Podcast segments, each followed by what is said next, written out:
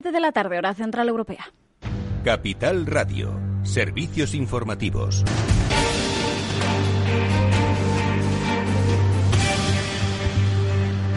¿Qué tal? Muy buenas tardes. Repasamos las principales noticias que nos deja este 28 de octubre. Pendientes del estado de alarma, el presidente del Gobierno, Pedro Sánchez, ha ofrecido hoy que probablemente ese estado de alarma que se apruebe mañana, pues eh, dure algo menos eh, de ese periodo inicial de seis meses. Lo proponía en la sesión de control en el Congreso para intentar convencer al Partido Popular de que se sume. Escuchamos a Pedro Sánchez. Por tanto, hago la siguiente propuesta para que también ustedes apoyen este estado de alarma.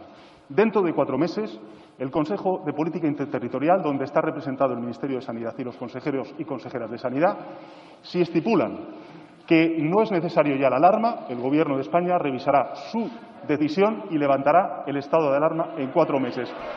Pues eh, el líder del PP, Pablo Casado, a quien iba dirigida principalmente esa oferta, esa propuesta, ha rechazado eh, de plano tras acusar a Sánchez de eludir el Parlamento. Desde Esquerra Republicana lo que han hecho ha sido presentar en el Congreso una propuesta de resolución aceptada por los socialistas para que Sánchez rinda cuentas cada dos meses de esa aplicación del estado de alarma, después que en marzo, en esa conferencia de presidentes, previo acuerdo del Consejo Interterritorial de Salud, se tendría que decidir si se levanta o se mantiene hasta el 9 de mayo en función de cómo esté avanzando la pandemia. Una pandemia que por ahora se recrudece. Sanidad ha notificado 19.765 casos eh, en las últimas 24 horas y 168 fallecidos. También en Europa se sigue extendiendo el coronavirus. Francia y Alemania se preparan para endurecer las restricciones. Se tiene los detalles Pablo Anzola.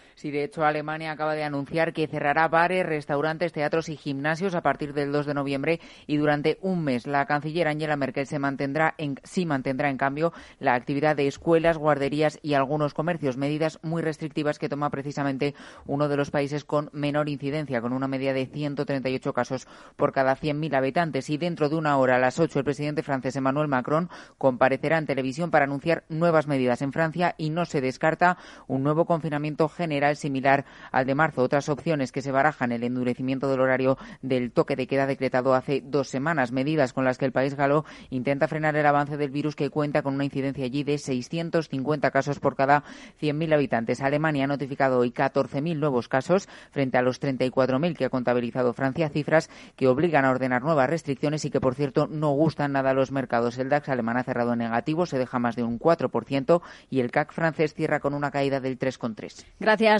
Pablo. Caídas generalizadas eh, en Europa, eso por el lado de la pandemia, por el lado del estado de alarma. Miramos también a los presupuestos. La ministra de Hacienda, María Jesús Montero, ha presentado hoy esas eh, cuentas eh, en el Congreso. Hacía un llamamiento a todas las fuerzas políticas, también a agentes sociales, a que apoyen estas cuentas. Este esfuerzo para transformar el país, entenderán todos ustedes, que requiere del conjunto de los actores políticos, de todos los grupos presentes en el Congreso de los Diputados, agentes sociales, eh, asociaciones, tejido vertebrado en cada uno de los sectores, sindicatos, empresarios. En definitiva, es un llamamiento a todo el país para que realmente las cuentas públicas permitan ser una referencia en relación con la planificación que tienen que hacer pues eh, unas eh, cuentas que por ahora no gustan a la patronal. Esto decía hoy el presidente de la COE, Antonio Garamendi, que ha tachado esas cuentas de poco realistas.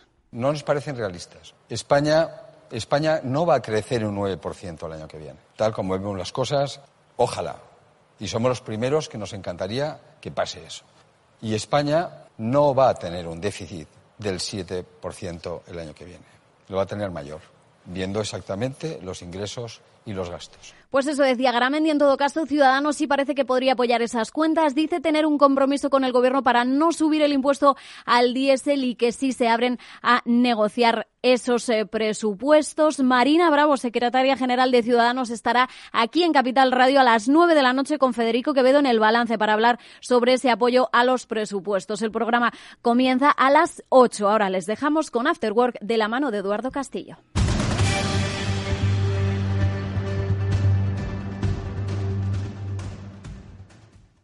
Capital Radio. Siente la economía. Únete al periódico líder en el sector económico. Suscríbete a El Economista y recíbelo todos los días en tu casa o en tu correo electrónico. Más información en el 902 88 93 93 o en club del suscriptor arroba.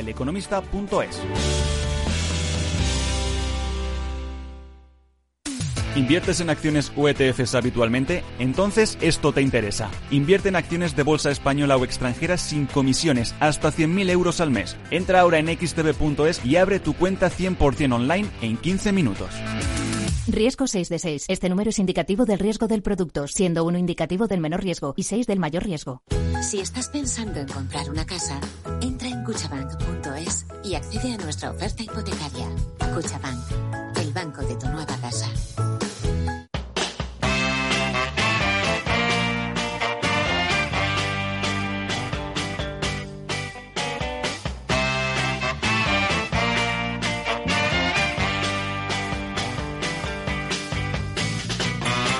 Después del trabajo, After Work, con Eduardo Castillo, Capital Radio.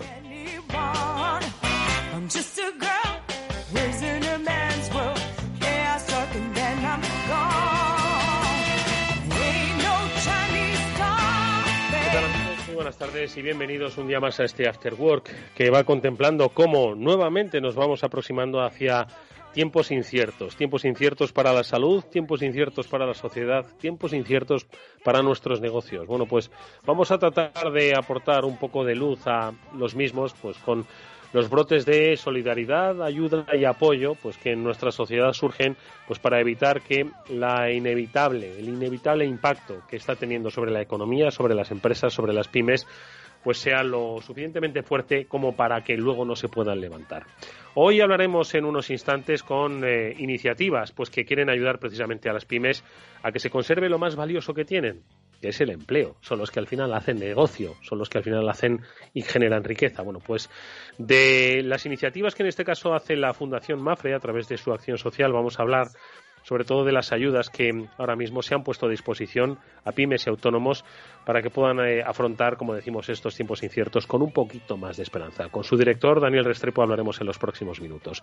Y luego, a propósito de esa situación, también queremos un poco entender qué es lo que está ocurriendo, porque hay muchas empresas que todavía mantienen un ERTE, hay muchas empresas que eh, todavía no han retomado la actividad y, sin embargo, son eh, empleados que no saben si continúan en la empresa, continuarán en la empresa o inevitablemente están abocados precisamente a ese desempleo del que hablábamos antes. Bueno, pues con Fernando Ruiz Beato, socio de Ruiz Beato Abogados, hablaremos eh, también en este programa sobre por dónde eh, eh, está yendo esa evolución, tanto en los temas de derecho laboral como en la propia situación de las empresas. Y luego ya cambiando de tercio hablaremos pues también de los grandes retos a los que se enfrenta la sociedad, la formación online. Bueno, pues precisamente Herramientas como Turnitin, que muchos de vosotros eh, lo conocéis, pues eh, se erigen ahora como pues quizás uno de los métodos para conservar la excelencia académica en tiempos inciertos que iremos descubriendo de la formación online. Bueno, pues con su responsable en España, con Luis Val, vamos a hablar también sobre cómo están viviendo este cambio de paradigma en la educación desde Turnitin. Bueno, pues eh, eh, esto es lo que hablaremos en el Afterworld, por cierto, que también, por supuesto, estará luego con nosotros nuestro amigo Chimortega para darnos pistas sobre el sector del automóvil, sobre la industria importante de nuestro país. Con él acabaremos este programa. Así que nada, amigos, bienvenidos. Empezamos ya.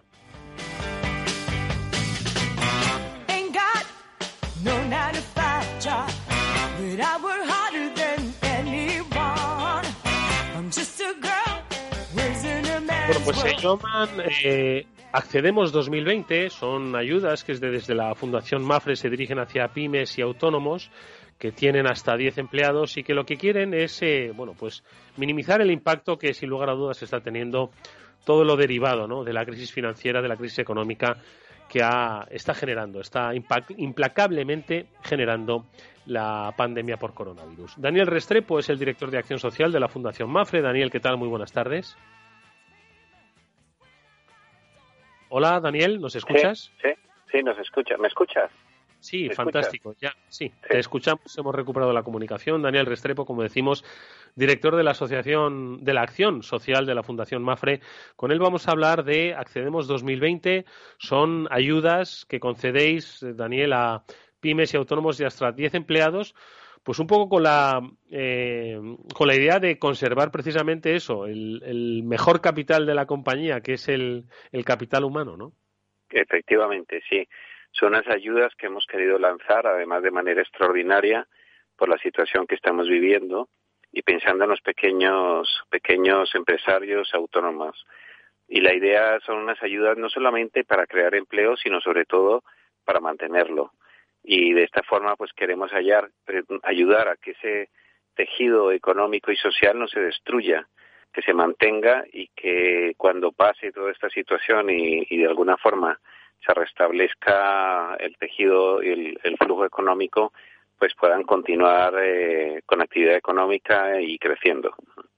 Bueno, es una iniciativa que no es nueva, que eh, viene produciéndose desde el año 2013, este Accedemos, eh, que sin embargo este año, Daniel, bueno, pues, eh, pues tiene quizás más significancia que nunca, ¿no? Con la idea de mantener, bueno, pues viva, ¿no? La, la, llama empresarial de pequeñas empresas y de autónomos de hasta 10 empleados. Cuéntanos un poco las particularidades de esta, de esta convocatoria eh, ¿A quién va dirigida concretamente? ¿Cuáles son las características? Y luego, ¿cuáles son precisamente esas ayudas a las que, a las que hacemos referencia? Sí, sí, bueno, este año tienen, tienen un, aspecto extraordinario, como decía. En primer lugar, hemos convocado 1.500 ayudas, es decir, hemos triplicado la oferta de ayudas que teníamos en otros años. En segundo lugar, hay un aspecto nuevo. Eh, antes las ayudas estaban dirigidas sobre todo a crear empleo. Ahora no solamente a crear empleo, sino también a mantenerlo. Y un poco las características es un poco lo que has adelantado. Eh, pequeños empresarios autónomos de hasta cinco empleados eh, pueden solicitar ayuda para mantener un empleo de, de personas contratadas desde el año 2019 o pueden solicitar ayudas para nuevos empleados contratados durante este año. Eh, las ayudas son una ayuda de 500 euros mensuales durante nueve meses eh, para tiempo completo o jornada completa y una ayuda de 300 euros para jornada parcial. Se admiten pues la mayor parte o la mayoría de tipología de contratos. Y son ayudas que se conceden eh, automáticamente, es decir, no hay que esperar a que haya un análisis de todas las ayudas que se conceden, sino que se solicita además eh, la solicitud se hace todo en formato online. Pueden acceder a las características de formularios y de las bases en nuestra página web de Fundación Mafre. Y, y si se cumplen los requisitos y la documentación se, se solicitada se cumplimenta, pues se otorgan inmediatamente y se empiezan a pagar inmediatamente. Eh, esos eh, eh, entiendo que pueden presentarse, hay que cumplir esos requisitos, ¿no? Eh, lo que ah. lo que habéis dicho, ¿no? Pues el límite de empleados, de hecho, pues aumenta, ¿no? Esto yo creo que abre un poco más incluso el, el abanico, ¿no? Para muchas empresas que, que, tienen más de más de cinco empleados. ¿Qué otros requisitos dices que son imprescindibles para poder optar? Y, y entonces, claro, si yo cumpliese todos esos requisitos, Daniel, podría directamente acceder. entonces, es, ver las bases que están colgadas en nuestra página web, que es www.fundacionmafre.org, en el apartado de ayudas, y allí mismo pues se cumplimentan los datos, se solicitan una serie de documentos y, se suben a la plataforma y, si todo está ok, pues se concede. Eh, eh, ¿Qué más requisitos? Pues ese, el, quizás el más importante es empresas hasta 10, eh, empleados. Eh, en el caso de contratar o de generar nuevo empleo, sí que exigimos que la persona contratada haya estado en el paro por lo menos durante 30 días. y, y, bueno, y para el mantenimiento de empleo, lo que he dicho, sobre todo mantenimiento de empleo de personas contratadas desde el 1 de enero de 2019. Estos son un poco los, los aspectos, los aspectos básicos y, y lo que queremos es ayudar a cuantas más eh, pequeñas empresas, autónomos eh, o entidades jurídicas, entidades sociales también se pueden presentar, pues mejor, ¿no? Y, las ayudas económicas, eh, porque esto se trata de una ayuda a la contratación y mantenimiento del empleo, eh, que es a fondo perdido, es decir, esto no es un préstamo, no se trata de una. No, es, es a fondo perdido totalmente. Nosotros lo que sí valoramos especialmente es que el empleo que se genere sea en la medida de lo posible un empleo estable. Es decir, que valoramos eh, muy positivamente y la idea de esto es un poco dar un empujoncito para que ese puesto de trabajo se consolide y crezca en el futuro, ¿no? Con lo cual, eh, pero vamos, no hay ningún tipo de contraprestación más allá de cumplir, eh, decir que sea un empleado contratado y que, y que, y que se genere ese puesto de trabajo, ¿no? Daniel, eh, las empresas, por insistir, em, eh, tienen que ser pymes, tienen que tener eh, un máximo ¿no? de, de 10 empleados.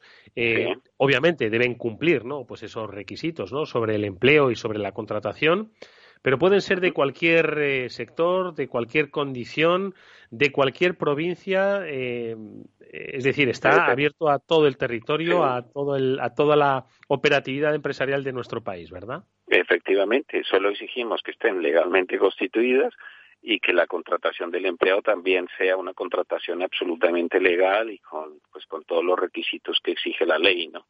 Solamente exigimos eso con las limitaciones eh, que has comentado.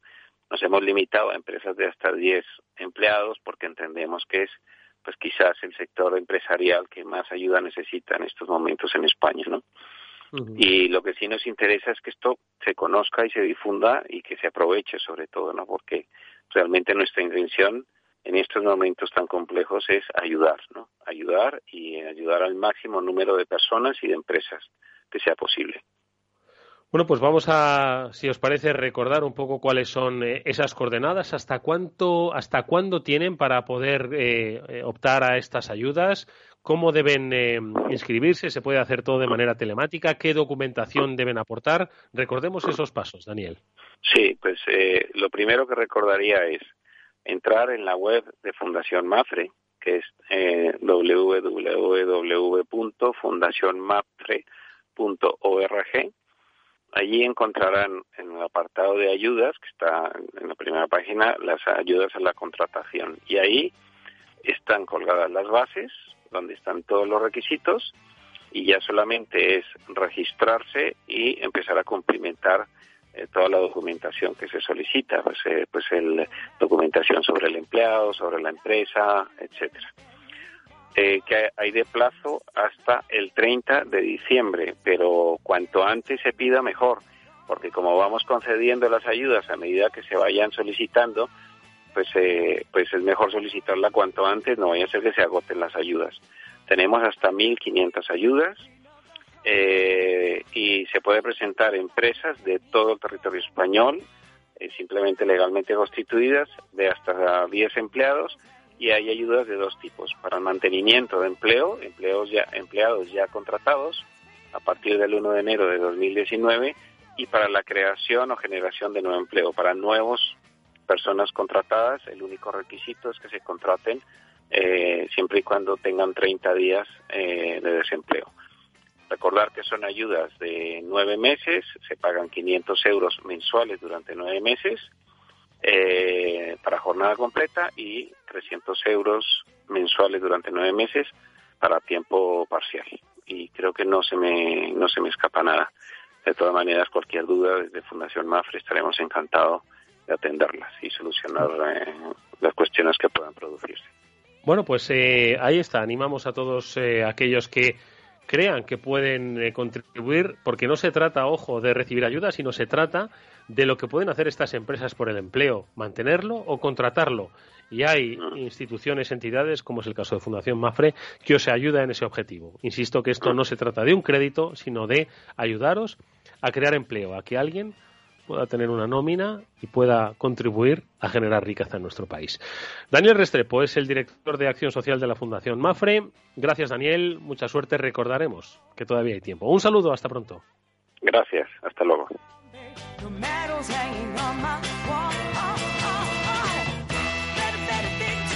Y es que básicamente la situación que estamos viviendo, cada día más compleja, cada día más incomprensible, cada día más incierta, Bueno, pues eh, si está impactando en algún sitio, no solo es el impacto sanitario, por supuesto, gravísimo, porque todavía hay gente que sigue falleciendo, hay gente que sigue ingresando, que no se nos olvide, pero tiene unas consecuencias eh, económicas desastrosas y donde primero se ceba es obviamente en el empleo.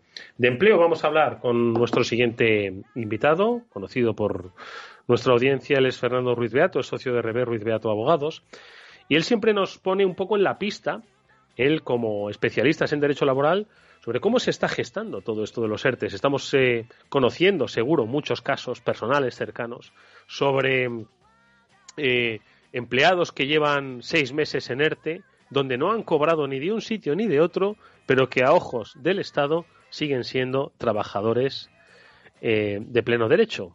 Eso sí, sin empleo, sin cobrar y sin perspectiva de que ese empleo vaya a recuperarse. Fernando Ruiz Beato, ¿qué tal? Muy buenas tardes. Buenas tardes.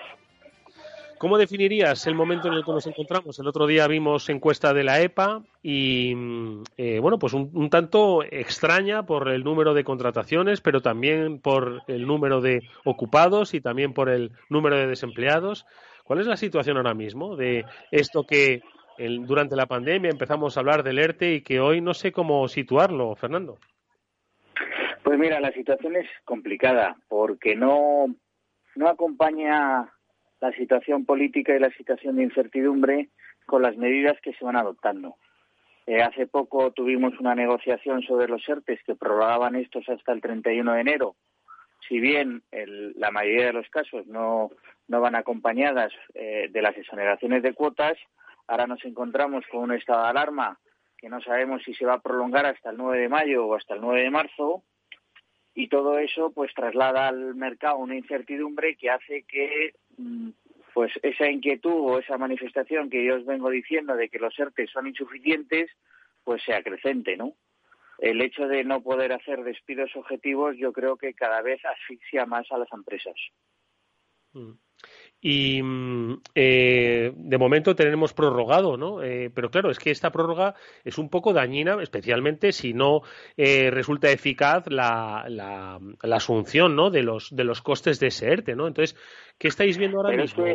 hay un, hay un problema que es el siguiente. Primero, oiga, yo no puedo planificar mi, mi, mi empresa y mi estrategia comercial y mi, y mi, y mi actividad en función de lo que unas personas decidan cada 15 días o cada mes o cada dos meses que además, si vamos viendo, esa incertidumbre se genera hasta el último día y la última hora. Dos, eh, el ERTE que en estos momentos, en la mayoría de los casos, se está aplicando es un ERTE que lo que me hace eh, o posibilita es que no tenga que abonar los salarios, pero sí los costes de seguridad social. Entonces, hay muchos empresarios que se están planteando lo siguiente. Es decir, si yo mi actividad la voy a tener paralizada, como es el caso, por ejemplo, de... Te voy a poner un caso de una empresa que tiene que, que se dedica a eventos, ¿no? Si hasta mayo de la no va a de manera, yo no entro en que en un 50, en un 60 o en un 70, simplemente la reactivación. Voy a estar siete meses soportando el coste de seguridad social de 70 empleados que puedo tener. La pregunta es obvia, ¿no? Mm. Con lo cual, para los empresarios en estos momentos eh, eh, eh, se les presenta un futuro, por desgracia, que no es prometedor, pero sobre todo porque no saben dónde hay, cuál es el futuro que nos espera, ¿no? Mm.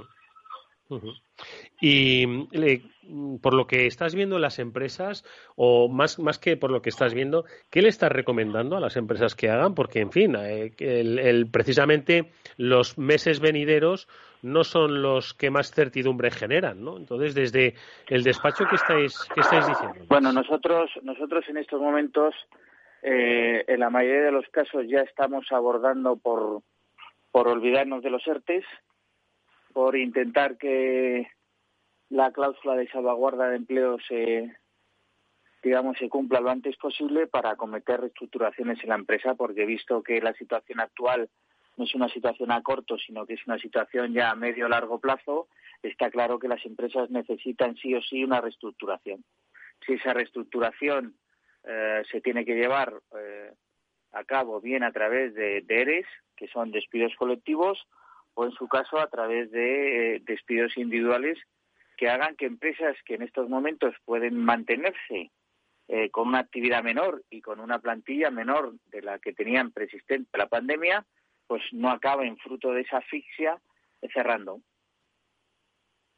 Mm. Pues eh, mm, la verdad es que el panorama es eh, poco alentador, la verdad, para, para muchas empresas que ahora mismo están pues en esta situación y que yo no sé si les queda eh, muy clara el, el, marco legal en el que se pueden desenvolver ahora, Fernando. Bueno, mm, vamos a ver. Primero hay que decir una cosa. Eh, tampoco es una situación, depende de sectores. Hay sectores donde francamente tienen las cosas muy complicadas y se ven muy afectados y sí es cierto que hay otros sectores donde se están manteniendo o están solventando esta situación de una manera más decorosa. ¿no? En cuanto a la pregunta que me realizabas, pues mira, eh, una cosa es lo que se ve en los medios de comunicación y la propaganda política y otra cosa es la realidad, ¿no? Tenemos unos sindicatos, por ejemplo, que aparentemente eh, parece que colaboran mucho y en muchos casos lo están haciendo, pero por otra están presentando demandas donde están solicitando los despidos nulos, no ya referente a los despidos objetivos, sino a los despidos improcedentes en base a la interpretación de que cualquier despido que sea motivado por la situación del COVID es un despido nulo, ¿no? Mm. Entonces, depende de las circunstancias, ¿no?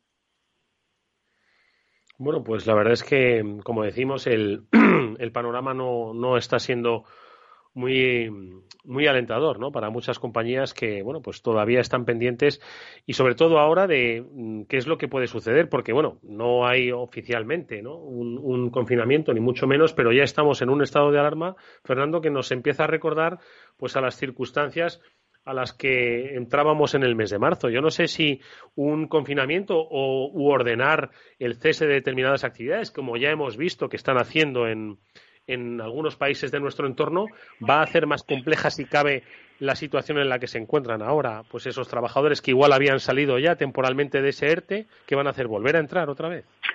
Pues por supuesto, claro. Eh, hay que ver las noticias. Hoy, por ejemplo, estaban hablando de confinamiento en Cataluña.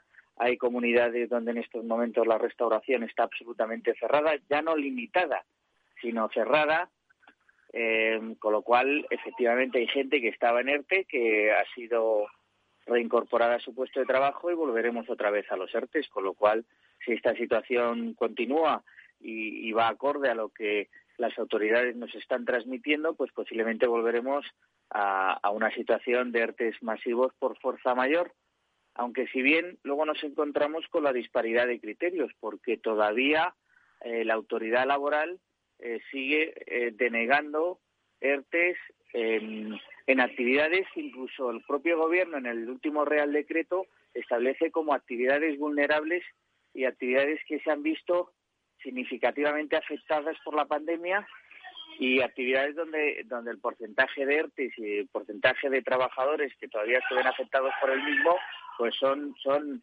altamente eh, llamativos, ¿no? Bueno, pues eh, así están las cosas, así está el estado eh, del empleo en nuestro país, así están las empresas que se hacen preguntas y sobre todo que están haciendo una previsión para los, próximos meses. Yo no sé si hay alguna recomendación, Fernando, que nos puedas, nos quieras hacer, pues para que de alguna forma, no lo sé, eh, en fin, no iba a decir tranquilizarlas, pero sí que tengan cierta perspectiva o cierta, cierta perspectiva positiva, no lo sé. Yo, yo, yo, haría, yo haría dos recomendaciones. Una, olvidándome del tema jurídico, y es decir a la gente que no pierda la esperanza y que no nos podemos rendir y que con el trabajo y esfuerzo de cada día al final salimos todos para adelante.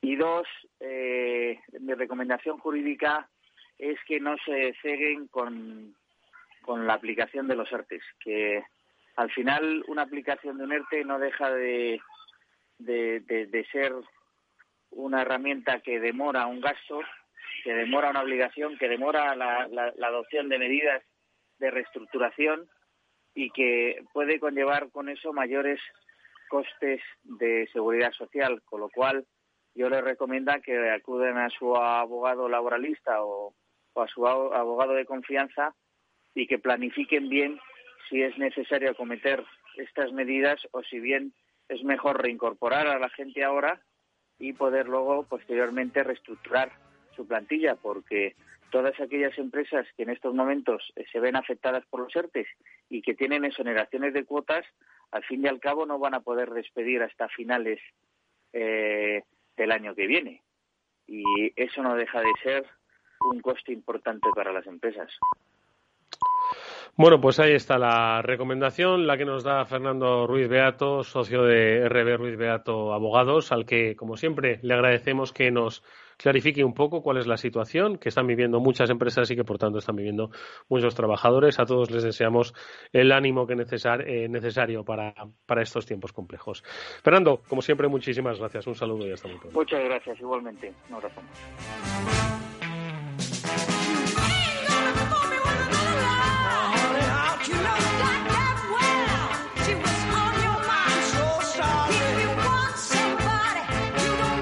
After Work con Eduardo Castillo. Una noticia para los oyentes de alcance, también para inversores. XTB elimina las comisiones. Ahora con XTB puedes comprar y vender acciones 7Fs con cero comisiones. Lo has oído bien, cero comisiones hasta 100.000 euros al mes. Entra en xtb.es y abre tu cuenta en menos de 15 minutos. El proceso es 100% online y vas a poder comprar o vender cualquier acción por cero comisiones. Riesgo 6 de 6. Este número es indicativo del riesgo del producto, siendo 1 indicativo de menor riesgo y 6 del mayor riesgo. A la hora de invertir, la diferencia entre la convicción y la palabrería está en el grado de compromiso que eres capaz de asumir. El nuestro es este. En Finanbest solo ganamos si tú ganas primero. O lo que es lo mismo, en Finanbest, si no sumamos, no restamos. Conoce todas las ventajas del Result Investment Tienes mucho que ganar. Finanbest, tú ganas. Si estás pensando en cambiar tu hipoteca de banco, entra en cuchabank.es y consulta las condiciones de nuestra hipoteca fija, variable e hipoteca joven. Cuchabank, tu nuevo banco. 42 Madrid de Fundación Telefónica. Un año revolucionando la formación digital.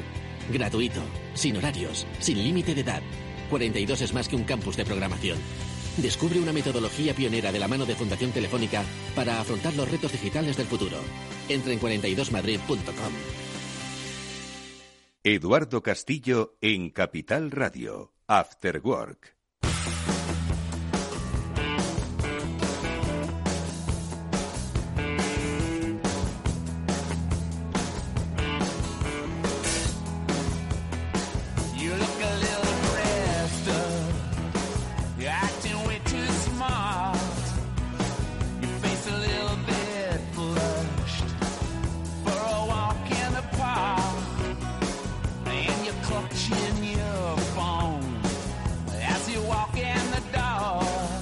Nos encontramos en tiempos donde la excelencia eh, va a ser eh, pues posiblemente nuestra herramienta de futuro para afrontar estos eh, momentos de incertidumbre y de cambio. Excelencia en todos los sentidos, principalmente humana, pero también en lo que nos hace humanos, que es el conocimiento. Excelencia en el conocimiento y excelencia académica. De eso vamos a hablar con nuestro siguiente invitado, porque ellos eh, han sido, bueno, pues eh, posiblemente los que han introducido en nuestras vidas el concepto de integridad académica.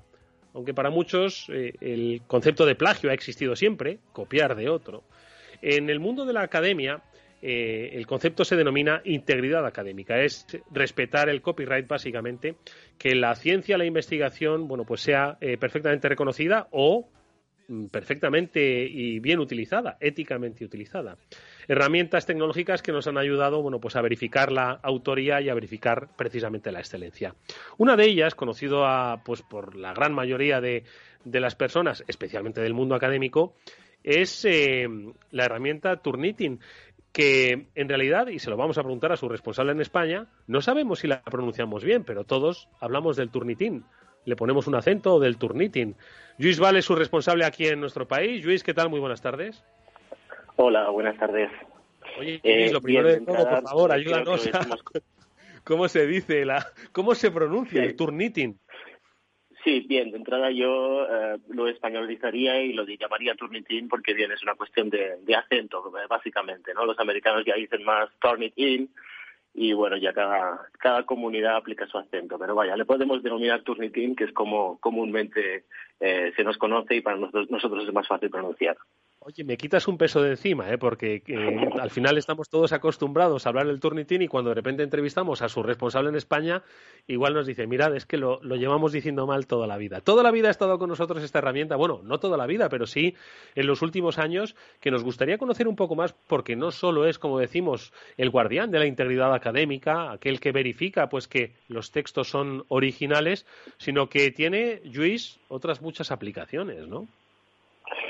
Sí, eh, eh, exacto, bien. Eh, de entrada, Turnitin nació hace aproximadamente pues unos 20 años en el vivero tecnológico pues de, Estados Unidos, ¿no? En San Francisco. hoy en día, bien, se trata de una solución usada por más de unos 15.000 instituciones educativas y básicamente su eh, valor eh, residual potencial, lo más importante, radica pues en el, en el, poder de la base de datos para comprobar la originalidad de los documentos, ¿no? Y eh, en base a esto y a través de la evolución de cómo entendemos el plagio y cómo podemos defender o promocionar pues la integridad académica, a día de hoy podríamos decir que Turnitin se ha convertido pues en un proveedor de líder en integridad académica, pero no solamente en, en eso, sino también en soluciones de retroalimentación y de evaluación eh, tanto para educadores y estudiantes, tanto en educación secundaria y superior investigación, inclusive, ¿no? Eh, mm. Inclusive recientemente, en 2018, Turnitin ha adquirido Graysco como parte del, del compromiso para para apoyar el íntegro proceso pues, de aprendizaje desde el envío hasta la retroalimentación y la posterior eh, evaluación. ¿no? Y Gradescope, en este caso, eh, es una plataforma de evaluación que moderniza y puede simplificar pues, todo el proceso de calificación, ¿no?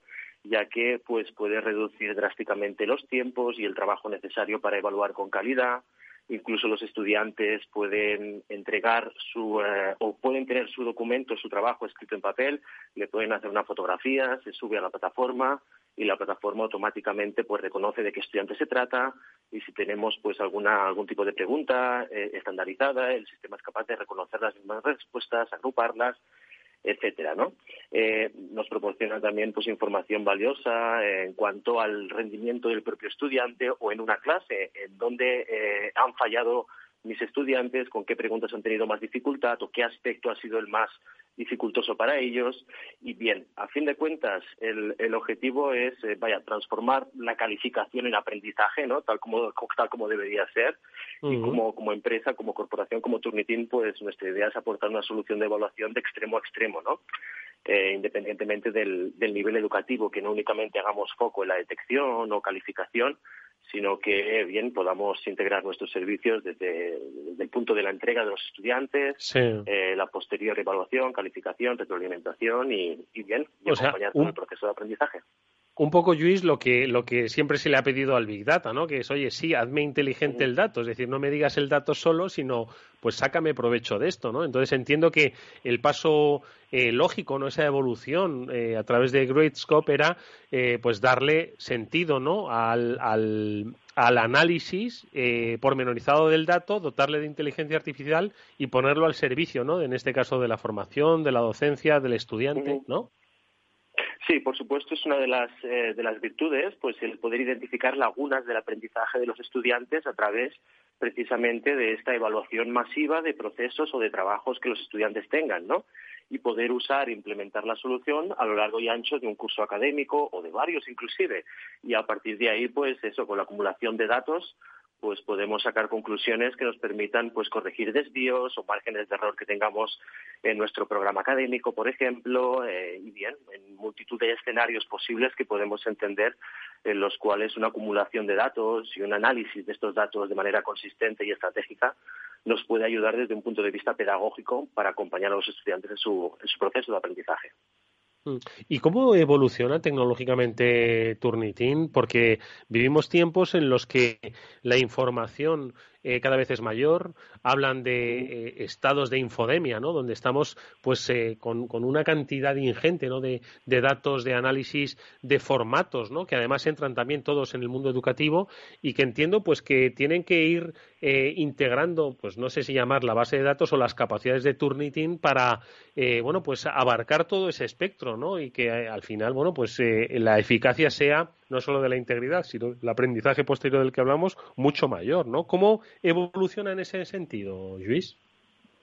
Sí, eh, bien, eh, lo, que es cierto es que eh, inicialmente se hacía mucho poco pues en la la propia detección de las similitudes que pueda haber por parte de la entrega de los trabajos, mm. pero eh, desde un punto de vista educativo, eh, lo que está claro es que la mejor manera de combatir pues la infoxicación o la la infodemia, ¿no? Que como, comentábamos, que podemos tener es a través de la razón, ¿no? Y el, y el fomento de esta razón. Y es una de las prioridades en las cuales, pues, eh, queremos hacer realmente énfasis a través de, la propuesta de soluciones que podemos eh, proponer escaladas a cualquier tipo de, de, institución educativa, ya que sin este pensamiento crítico por parte de los estudiantes pues va a ser muy difícil pues eh, poder combatir cualquier solución, ¿no?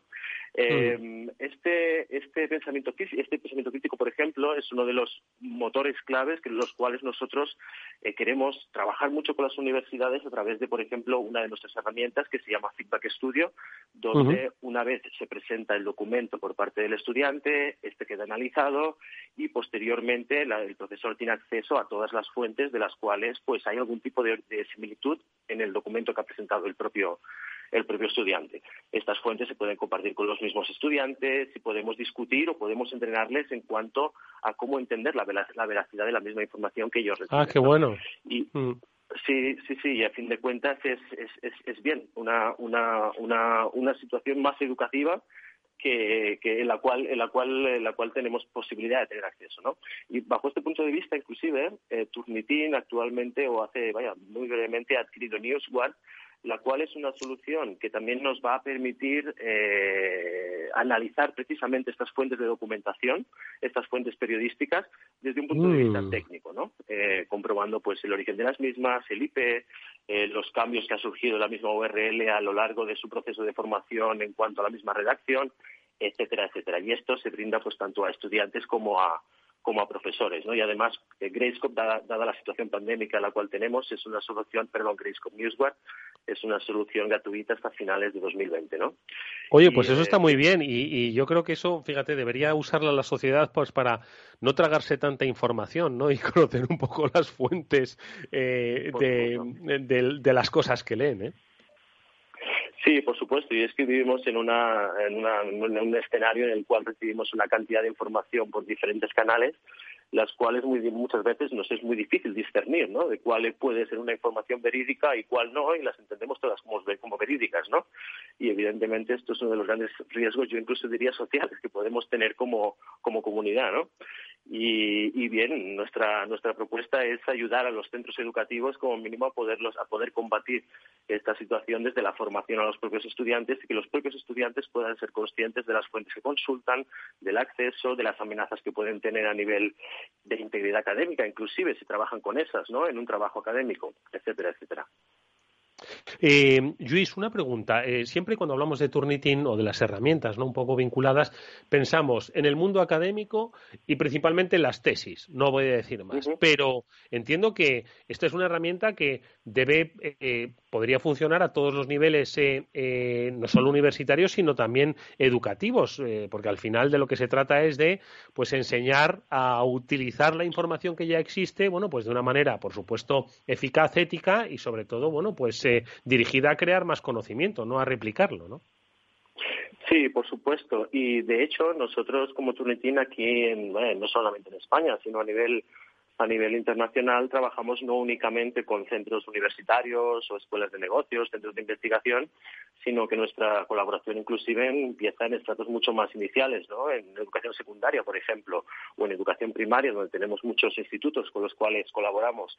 Eh, bien, es, bien es cierto que a nivel de educación secundaria, por ejemplo, eh, nuestra propuesta escalada o nuestra propuesta medida para cada institución hace mucho más foco en aspectos formativos más allá que punitivos, porque evidentemente estamos en una fase eh, muy clara de la formación del propio estudiante, ¿no? Y por las propias necesidades que pueda tener también la institución para preparar a estos estudiantes para su siguiente paso universitario, ¿no? Mientras que las universidades, obviamente, se siguen manteniendo esta, este objetivo formativo de análisis de fuentes, de veracidad, de honestidad académica, etcétera, pero hay un elemento punitivo que es clave porque inclusive aquí estamos hablando de problemas reputacionales ¿no? que puedan tener las instituciones una vez tengan una tesis publicada la cual pueda tener una amenaza de plagio, por ejemplo. Por tanto, la aproximación o la sensibilidad con la que podemos tratar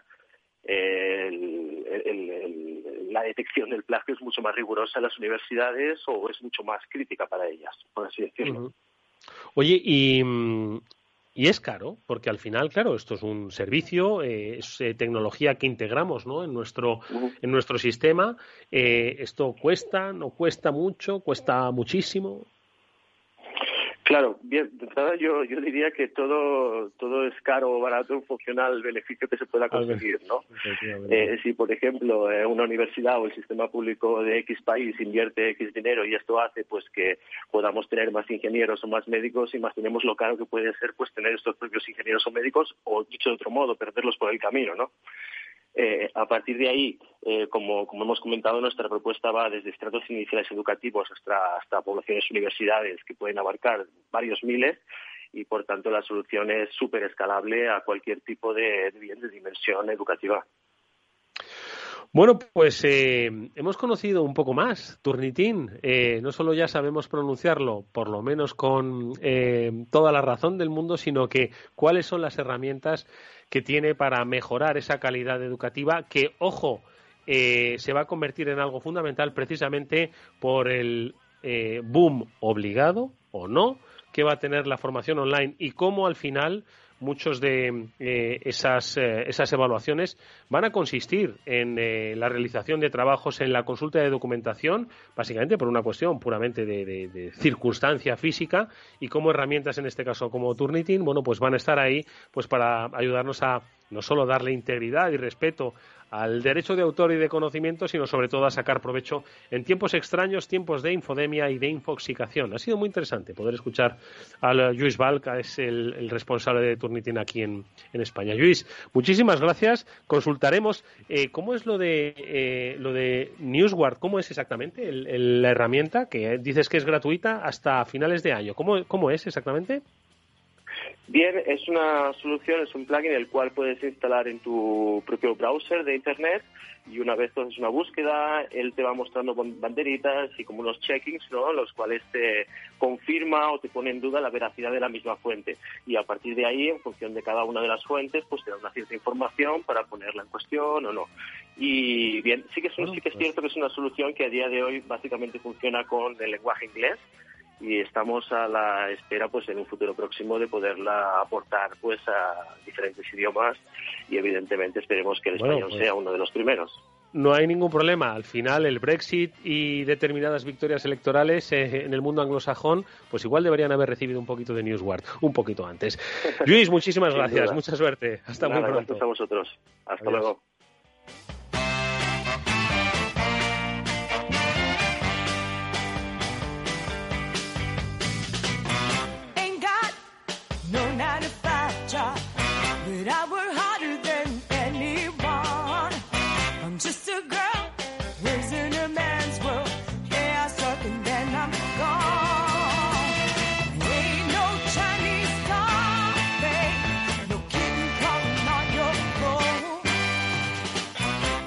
Últimos minutos de este programa para hablar con Chimo Ortega. Chimo, ¿qué tal? Muy buenas tardes.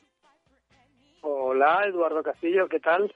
Muy bien, nuestro especialista en motor, encantado de saludar, Chimo, como siempre. Hoy que mm, queremos que, nos acompañes pues en estos últimos minutos pues para hacernos un poco balance como siempre de la industria del termómetro industrial de España a propósito de, del sector del automóvil porque bueno pues eh, iba a decir que es que las noticias no, no son muy halagüeñas, la verdad. Yo no sé si, pues tus fuentes, Chimo, ¿qué te transmiten? Si incertidumbre, inquietud, tranquilidad, sin, sin agobios, no sé, ¿qué te dicen? Pues mis fuentes van al mismo sitio que todas y beben del mismo manantial que el resto de las fuentes. Eh, preocupante, todo muy preocupante. Mira, te voy a poner un ejemplo. El otro día eh, Lucas Neo decía que es ahora presidente de Renault, que lo fue de SEAT hasta hace dos días, eh, decía eso de que destacaba que España era un país central para Renault, pero que avisaba que posiblemente tuvieran que hacer dieta. Hoy Renault ha comunicado a los sindicatos la eliminación de medio turno, es decir,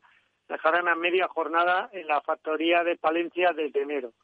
Eh, van a quitar un medio turno que había para, para la producción de más. Eh, bueno, al final no son nunca buenas noticias, no están siendo tan malas en cuanto al empleo como, como, se esperaba, pero, pero bueno, no están siendo nada buenas. Las plantas españolas están aguantando bien, eh, los sindicatos, uno ha dicho que esperaba que fuera algo coyuntural y el otro que, que lo veía de mala fe cuando se estaba negociando un convenio, porque eh, las plantas de Renault, tanto Valladolid como Palencia, están en la negociación del convenio, pero bueno, ahí estamos, con, con buenas y malas noticias.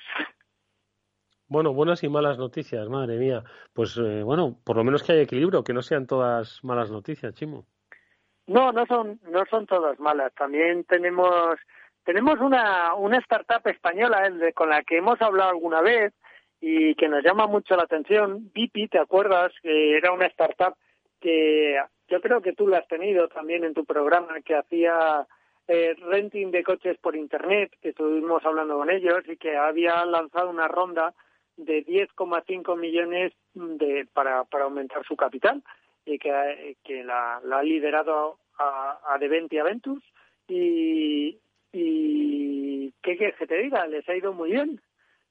También, también que Dipi con poco más de tres años, pues parece que esta compañía de renting por Internet, que al final nos sonaba raro, pues se consolida en el mercado y, y puede ser una de las grandes empresas de Internet beneficiadas por este rápido crecimiento eh, en poco más de tres años. Ya hay marcas de coches interesadas y que han participado en esta operación, como la financiera de Toyota. Y bueno, eh, déjate, déjate. Hay que tener eh, ojos abiertos a, a startups como estas que, que captan mucho dinero. Eh, ten en cuenta que eh, en los últimos tres años BP ha conseguido 20 millones en financiación. Es decir, mm, algo habrá detrás de este negocio que parece que, que es interesante aunque sea incipiente. La verdad es que a mí me ha, llamado mucho la atención y hay que poner el radar en esta empresa. ¿eh? Eh, Chimo, y yo me estaba preguntando eh, qué es lo que eh, ocurre o ha ocurrido, porque bueno, estamos viendo cómo hay muchos negocios que están, se están viendo impactados, ¿no? Otros que no van a volver a ser como fueron. Y yo me pregunto qué es lo que pasa con el car sharing, que es precisamente algo que se toquetea entre todos, ¿no? Entonces yo no sé si se ha visto bastante afectado el car sharing, eh, pues en ciudades como Madrid, ¿no? Donde al final, bueno, pues eh, estabas compartiendo y tocando, ¿no? Lo que había tocado el que el que se había bajado y tú dejando tu rastro para el siguiente, ¿no? Entonces, eh, no sé si tienes datos o un poco qué te transmiten desde el sector. Pues mira, ayer eh, la verdad es que hace, hace tiempo que no sabemos de ello, pero en este sentido te voy a contar dos operaciones, ¿vale? Eh, una no es propiamente car sino que es el negocio, pero yo creo que va a ir a más, el negocio de Freenow, de los taxis, de Daimler y BMW, pero yo creo que irá con Sernau después, ¿vale? Y es Uber la que ha ofrecido 840 millones por Freenow.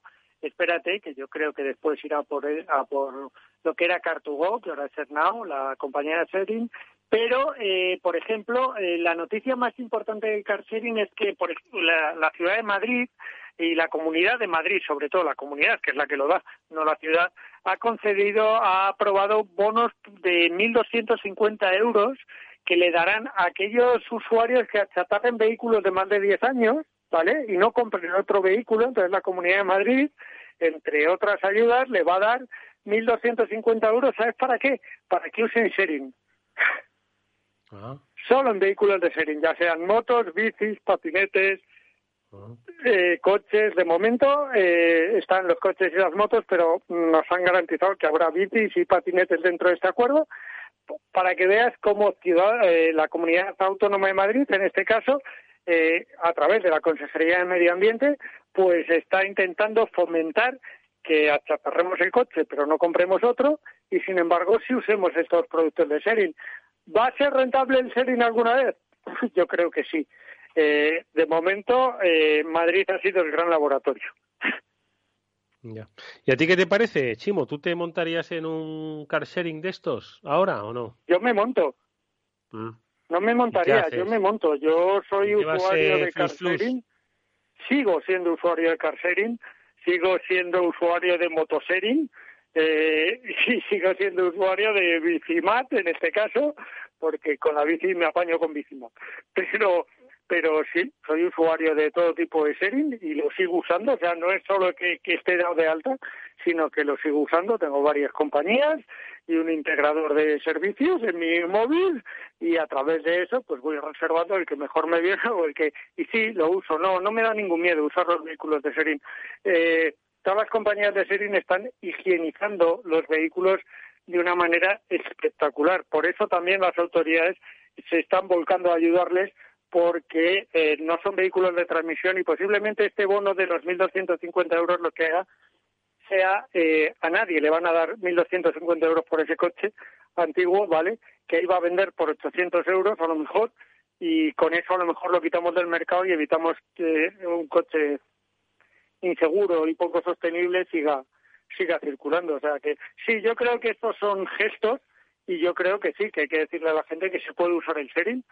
Yo no tengo COVID, ahí mira, hoy sin ir más lejos se pasó una prueba no tengo COVID y les prometo a nuestros oyentes que yo los uso todos regularmente. Al menos una vez por semana cojo cada uno de ellos, seguro. Bueno, pues oye, nos alegra saber que tú estás bien y que además te sigues moviendo. Así está, amigos míos, el panorama. Eh, surgen oportunidades donde otros las dejan, no voluntariamente, sino por lo que es el propio destino de la vida, de los negocios y, en este caso, de la pandemia. Eh, caprichosa es que nos está condicionando eh, demasiado la vida. ¿Qué? Miren como, como negocio ya, más allá solo de, uso, el renting por Internet, que además de Viti tenemos otras compañías, como Vamos, en la que también ha entrado FJ Labs, y además son compañías españolas las que han tomado el liderazgo y puede ser que haya una buena oportunidad de negocio en esas compañías.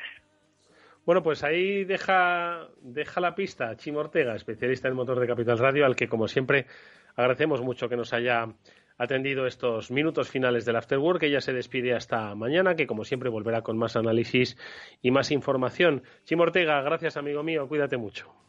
Gracias a ti, Eduardo Castillo, un fuerte abrazo. Adiós.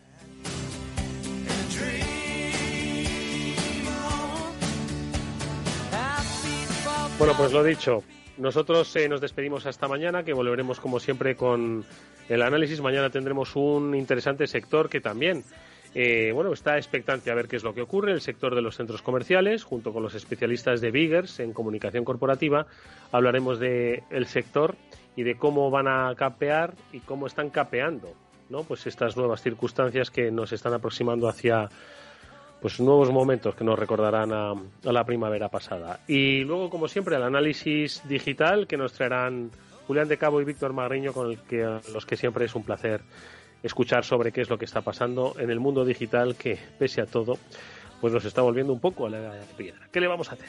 Amigos, nos despedimos. Néstor Betancor gestionó técnicamente el programa. Os habló Eduardo Castillo. Hasta mañana. Sed buenos.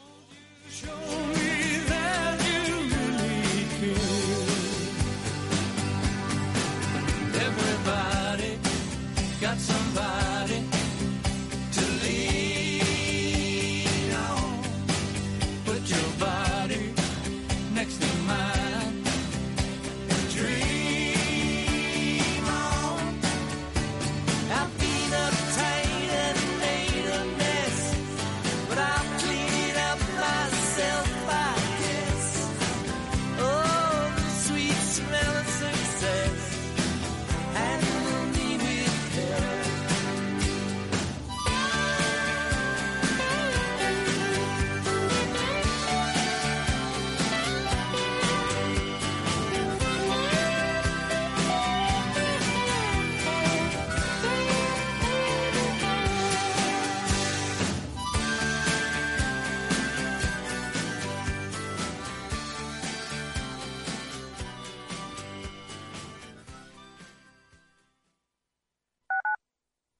Capital Radio Madrid 105.7 Inversión inmobiliaria acompaña al mercado inmobiliario en este nuevo ciclo. Todos los jueves de 10.30 a 13 horas, el inversor encontrará las claves para realizar su mejor inversión. La mañana de los jueves en Capital Radio tomamos el pulso al sector inmobiliario. Noticias, análisis de mercado y debates donde los protagonistas del sector podrán contar en primera persona los retos a los que se enfrenta el ladrillo. Inversión inmobiliaria pone la voz al sector inmobiliario. Aquí, en Capital Radio. Capital Radio. Aportamos valor. ¿Cuál es el plazo de vigencia del aval línea ICO COVID-19? El plazo del aval emitido coincidirá con el plazo de la operación hasta un máximo de cinco años.